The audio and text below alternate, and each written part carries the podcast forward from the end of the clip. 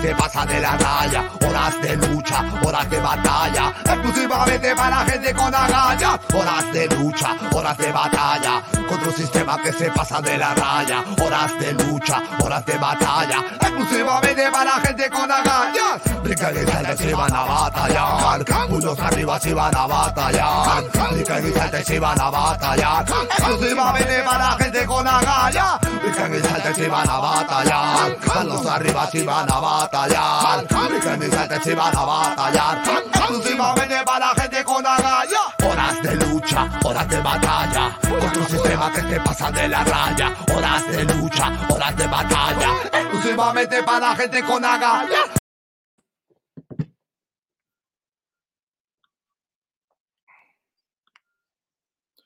Muy buenas noches amigos, bienvenidos a su programa Horas de Lucha, en su versión número 354, no, sí, 354, sosteniendo el hashtag de la insurgencia constitucional frente a un gobierno sin legitimidad, fraudulento y usurpador.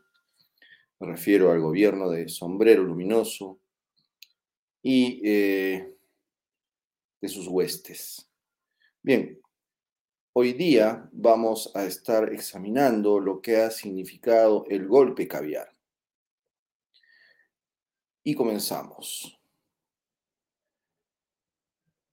La izquierda unida jamás será vencida, reza ese famoso eslogan que no debe ser, no, no creo que sea nacional, eso debe ser europeo argentino, que les encanta hacer arengas y barras y todo eso.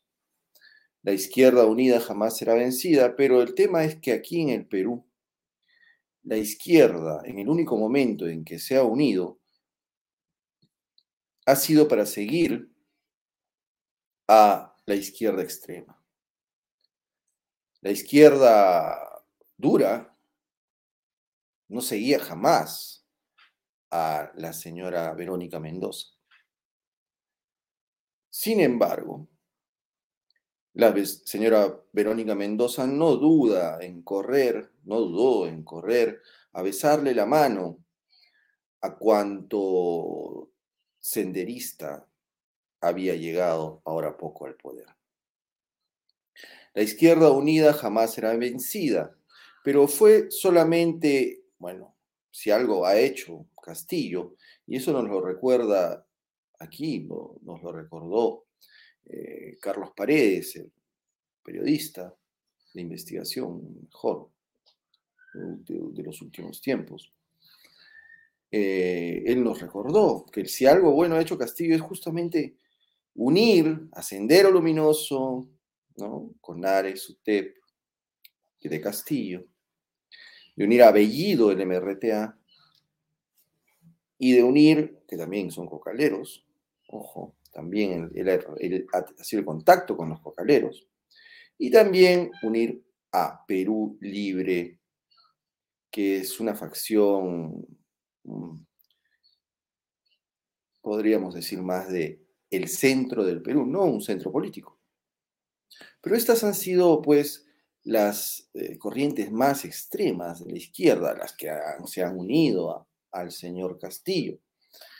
Pero entonces la cola de ratón de la izquierda caviar siempre está ahí, ¿no?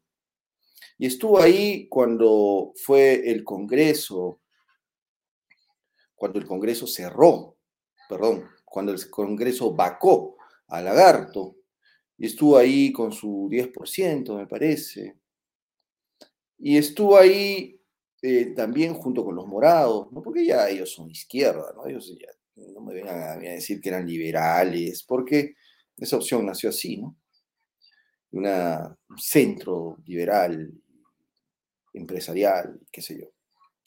Pero no, la izquierda jamás estuvo unida. Llegaron al poder como ya lo hemos dicho, aupando a un senderista, a unos extremistas. Y como cola de ratón, siempre ahí pegados, pegados al poder, pues pin golpe, como le hicieron al señor Merino. y con una ínfima representación en el Congreso se hicieron del Congreso. ¿A punta de qué? Violencia. La violencia desatada en las calles que amenazaba con quemar el Congreso y que tuvo pues a sus dos montitos, sus héroes elevados a héroes, pues los llevaron a, los tuvieron que elevar a héroes. Sagasti poco más y llora. Bueno, creo que lloró y emocionado, recitando a Vallejo. Pero recordemos que esta señora, que hoy está como premier, estuvo también como presidenta del Congreso de un Congreso golpista. Hoy vuelven a dar el golpe los caviares y dejan de ser cola de ratón para aparentemente ser cabeza de leona. Una cabeza de leona que si bien tiene los modos, caviares y favoritos de cuanto izquierdista pituco hay en Lima, oh, preparadísima, ¿no? Ella cree en la necesidad de una, buena de una nueva constitución, cree en la necesidad de quedarse con el gas, quedarse con las minas, es antiminera, y en realidad no, se diferencia nada en el fondo con el señor Veído, salvo en las formas. Sí, en las formas sí podemos decir, ¿no? Que este señor, esta señora es un poco distinta, a pesar que digan que lo ha hecho muy bien, lo ha hecho muy bien. Sin legitimidad ejerció el cargo de presidenta del Congreso. ¿Por qué? Porque no dejaron votar a la mayoría, a toda esa mayoría que votó a favor de la vacancia, una mayoría pues absoluta que votó a favor de la vacancia de Lagarto, pero esta señora no votó a favor de la vacancia y consideró que todos ellos que votaron a favor de la vacancia eran golpistas, golpistas la mayoría del Congreso. ¡Ja! Bien, hoy día se ha maquillado el gabinete pero no, no, no que no nos vengan con cuentos. Le han dado educación que el tonto útil del profesor Cadillo, pues un tonto útil solamente es eso. Alguien que le sirvió dos meses y sin ningún, sin ningún reparo, lo cambiaron. No hizo absolutamente nada, nada de la modernización y del supuesto premio que tuvo. Ahí están, ¿para qué sirvieron? Igual que el otro, el otro científico, ahora este profesor. Chao. ¿Y quién entra? El CONARE al poder. Hoy en día la educación está en manos del CONARE o FENATE, ¿no? Esto que ha sido legalizado por, por, el, por el funesto ex eh, ministro de Trabajo, Iber Maraví. Bien, entonces, cuidadito, porque interior también está en manos de los serronistas. Cuidadito, que ellos sí saben presionar. Y el magisterio es una de las mayores formas de presionar, además de el principal, la principal base del partido que ha llevado al poder a Castillo. Pues bien, vamos a hablar de esto y otras cosas, básicamente del golpe caviar este golpe que siempre está en ciernes. Bien, buenas noches Jeff, ¿cómo estás? Buenas noches Américo, buenas noches a la gente que nos ve alrededor del mundo. Sí, pues eh, esta era eh, la crónica de un golpe a sus, de un golpe em, ya proclamado, ¿no? Ya se decíamos que esto va a pasar, esto va a pasar, esto va a pasar hasta que, hasta que sucedió, pero yo creo que todavía va a correr más sangre eh, y los que vamos a sufrir eh, las consecuencias de esta, de esta cuchillada que, va, que se va a hacer la izquierda. Recuerden que, que los caviares están peleando contra Sendero Luminoso y contra el MRTA.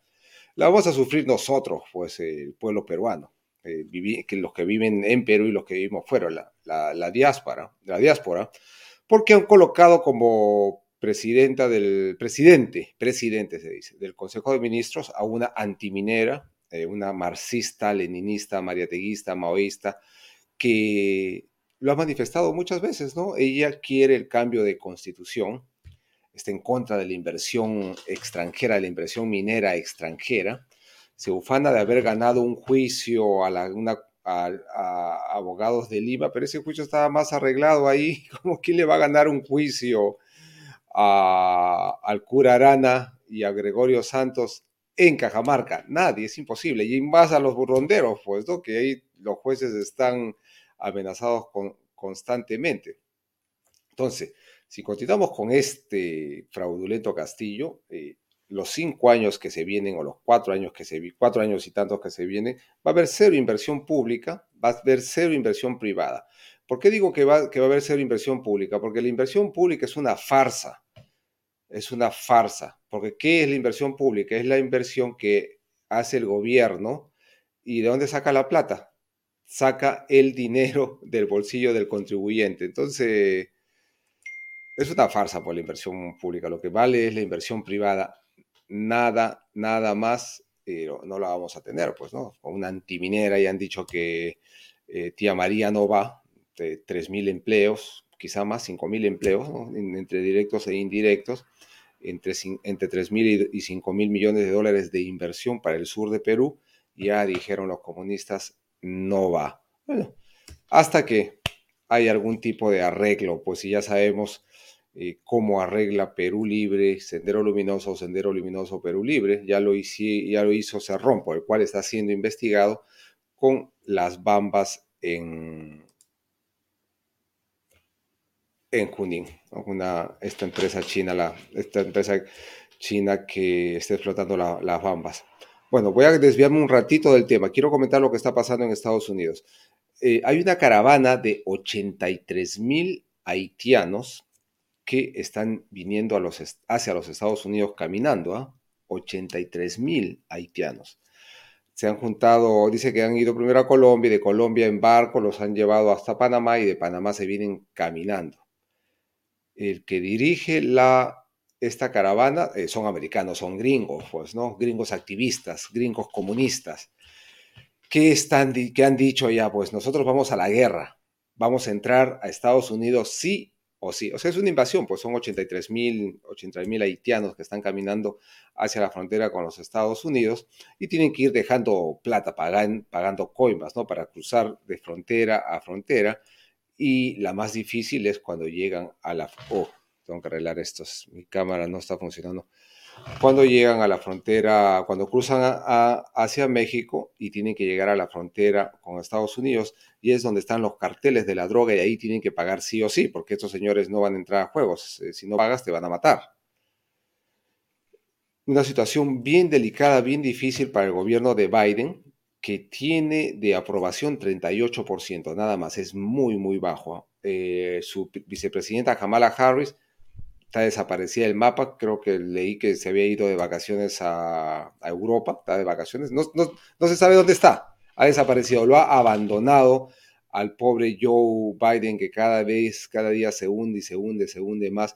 Y es que su gobierno es un completo desastre, es un completo desastre y ya sabemos cómo ha ganado, ya eso es lo que voy. Eh, se están realizando auditorías electorales en diferentes lugares donde se cree que hubo fraude.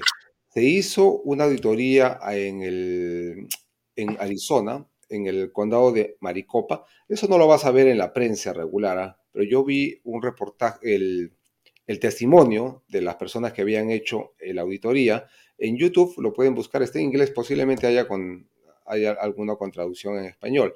Pero eh, después de, forzar así, pues, ¿no? Para que no haya, que no se descubra nada de fraude, una de las personas, doctor Gupta creo que se llama, eh, encontró 17 eh, mil balotas, cédulas electorales duplicadas. Bueno, eh, como yo pienso como abogado, si empiezas, si tienes 17 mil balotas duplicadas, tienes que eliminar la que supuestamente es duplicada y la que supuestamente es la real las dos. O sea, eso ya estamos hablando de 30 mil balotas eh, que no sirven ahí. Pero ese no es el punto. Si se han podido falsificar eh, 17 mil balotas, que se toma fotocopia nomás, ¿por qué no falsificar 300.000 o 400.000? Es sencillo, pues entonces es un papel, nomás lo, lo fotocopias, eh, nada más. Y lo que es más importante, eh, en un día, creo que fue el día viernes, eh, el día viernes después de la selección, no, no, no, no, el, claro, el día viernes, mal no recuerdo, el día viernes después de la elección, después del conteo, se recibió un número inusual de balotas falsificadas. Eso a mí me parece bien extraño. O sea, ¿qué es lo que ha pasado? Por ejemplo, eh, todo estaba normal y cuando se han descubierto esas 17.000 balotas falsificadas, fotocopiadas, copias similares, todas esas balotas, o la mayoría, se recibieron en un solo día. Qué extraño, ¿no? Pues eso no es extraño, los, los han metido, pues han visto que estaban perdiendo la elección y han comenzado a fotocopiar tata y han introducido. No interesa que haya cinco o seis eh, balotas falsificadas o duplicadas. Si hay una, es suficiente para declarar que todo está mal hecho, pues porque no se puede hacer, ¿no? O sea, ya si, si has falsificado una vez, puedes, haber, puedes haberlo hecho un millón de veces. Y como lo hemos repetido acá en horas de lucha varias veces, hacer el fraude es muy sencillo. Lo más difícil es descubrirlo y muchísimo más difícil es probar el fraude. Eso es lo más difícil, probar. ¿no? Probarlo, probarlo. De un hecho que ya se ha consumado, probarlo. ¿Cómo así? Pues, ¿no? Eh, una persona es asesinada pero ¿cómo puedes probar el asesinato a sabiendas quién lo ha matado ah? si no encuentras el cadáver?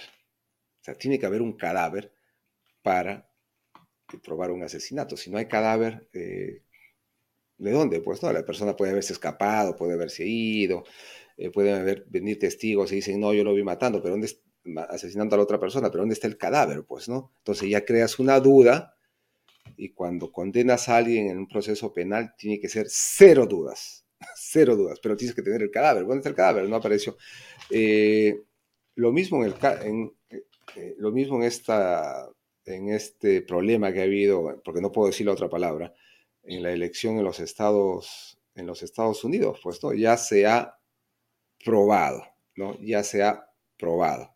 Se ha descubierto y se ha probado, se ha encontrado un pedacito de eh, evidencia, fuerte la evidencia, y con eso es suficiente, ¿ah? con eso ya es eh, suficiente para decir que todo tendría que anularse, pero no se va a anular, pues, ¿no? Porque ya, ya ha sido elegido, ha sido proclamado, como en Perú, ya ha sido proclamado, ya se llegó a la formalidad, ahí no a termina.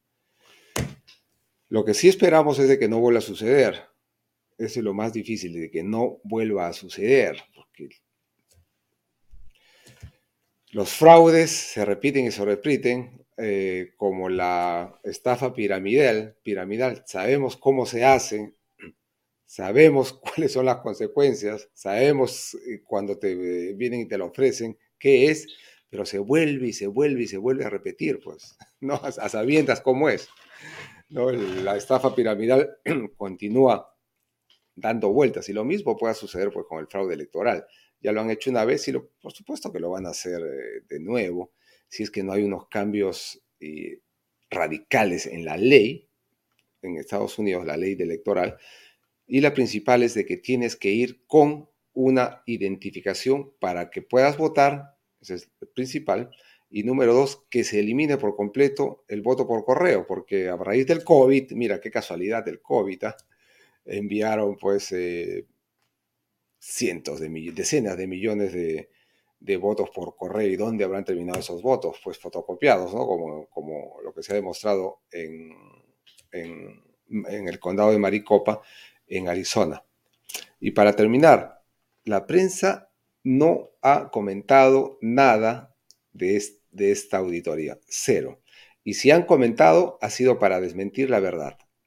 Han acá he leído ahora una noticia en el USA Today diciendo es falso eh, lo que los auditores mencionan, no, la auditoría no prueba el fraude, pero ¿cómo no por el fraude? Si en la misma noticia, en la misma columna dicen, se han descubierto, ellos dicen 23 mil eh, balotas eh, falsificadas, yo he visto yo he visto la, explicación, eran 17 mil, pero tienes que, como vuelvo a repetir, tienes que eliminar las que supuestamente son falsificadas y las que supuestamente son originales, o sea, sumamos 30 mil.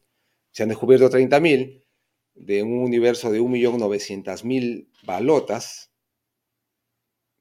¿Qué, qué, me, qué, ¿qué me impide pensar de que si hay 30.000 podrían haber 50.000 o podrían ser 100.000? ¿Por qué? Porque el objetivo del fraude era ganar el colegio electoral en Arizona. Entonces, ¿para qué vas a meter 30.000 balotas falsificadas si el objetivo para ganar era introducir 200.000 o más 300.000? Entonces, ¿para qué vas a meter solamente 30.000 si eso no te va a favorecer en el conteo final? Tienes que meter 500.000, 200.000, 300.000. Entonces, ahí está la evidencia. Ojalá que no nos veten por eso. Adelante, América, adelante.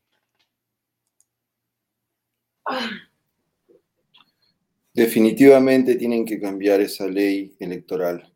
Y lo más terrible, Jeff, es que quizás em, eso, eso ya se tome como ejemplo, ¿no? Aparezca un tuesta Soldevilla y diga, no, mira cómo en Estados Unidos se ha hecho por correspondencia y ha funcionado muy bien. Por supuesto.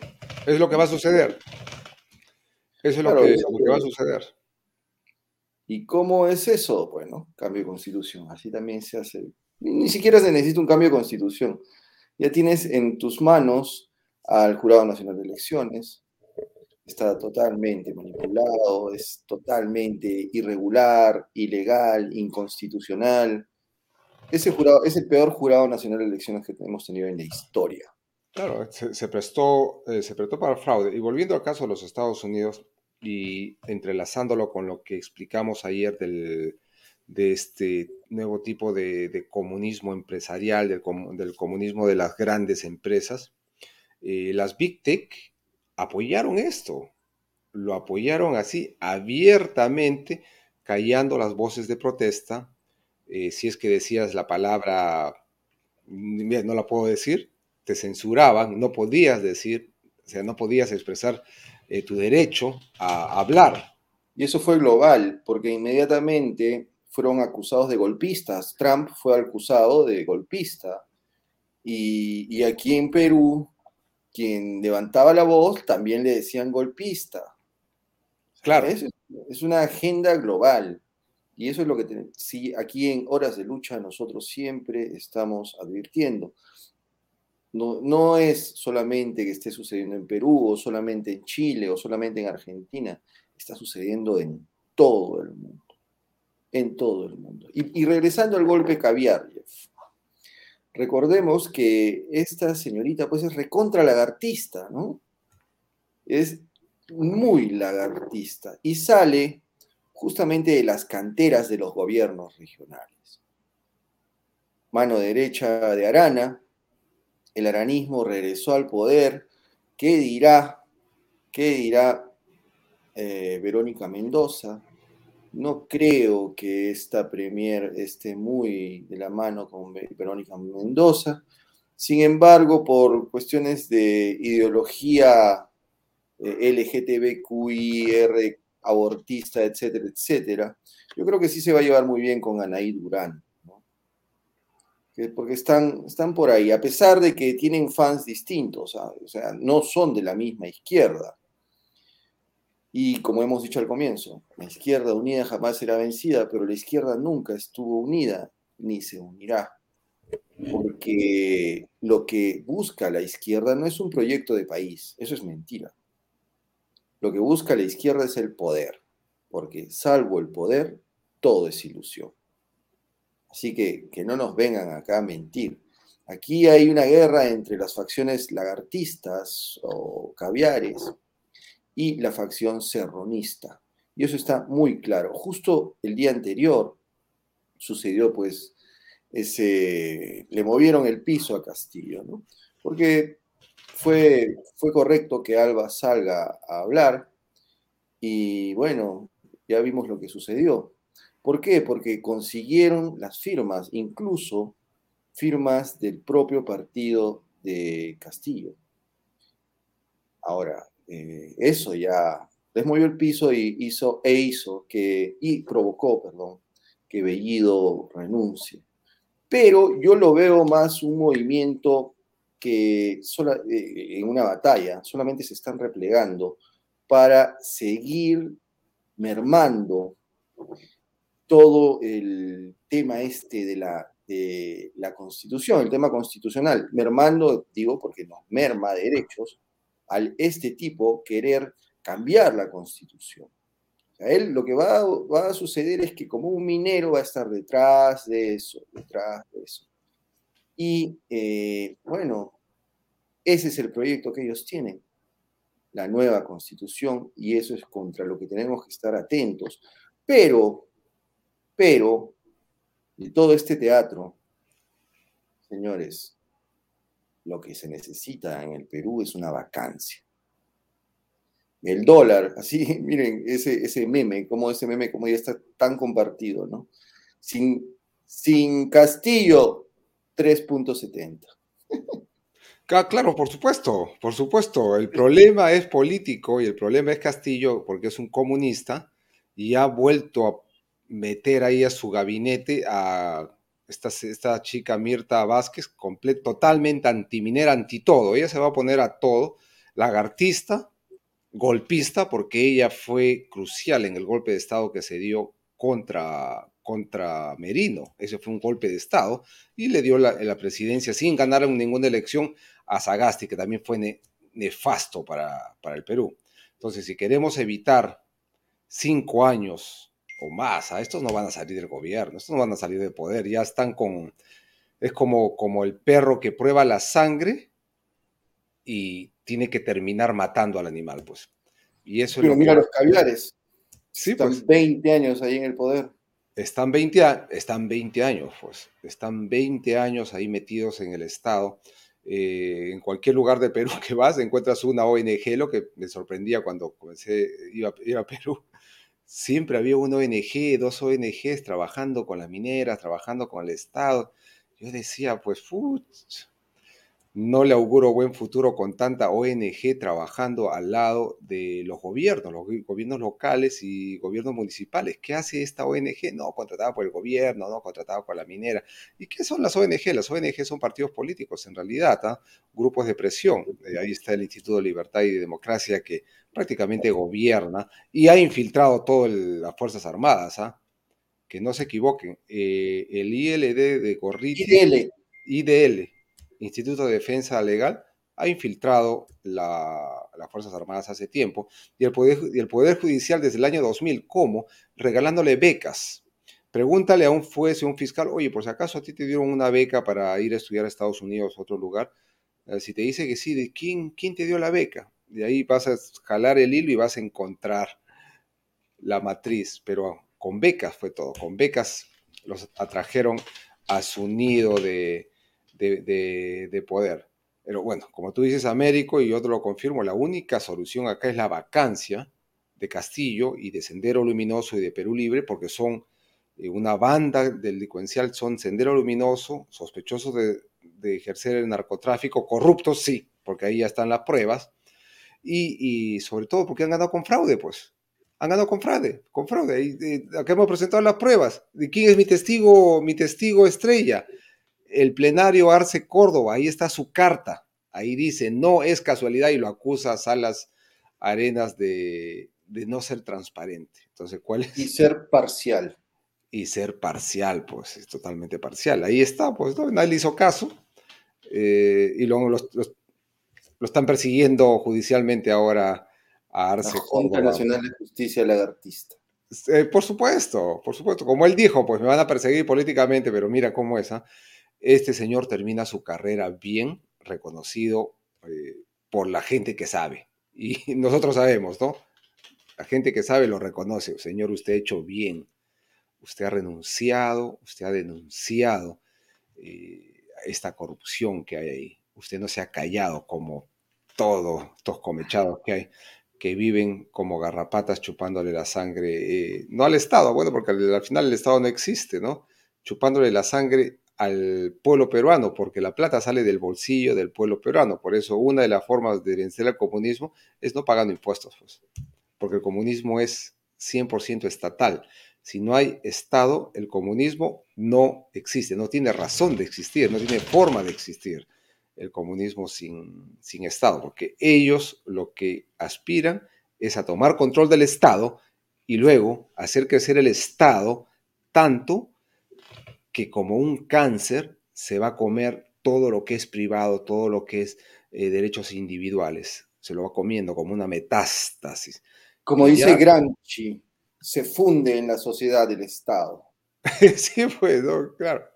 deja, eh, achicas el Estado y el comunismo uh, se desinfla inmediatamente. Por eso, pues, el comunismo siempre está detrás de los programas sociales, de la ayuda económica, de la lucha del rico contra el pobre, del control medioambiental, eh, del animalismo, ¿no? También para meterse dentro de tu casa, el Estado por medio del animalismo, ¿no? El Estado entra a tu casa para defender al perro, pero ya, ahí está dentro.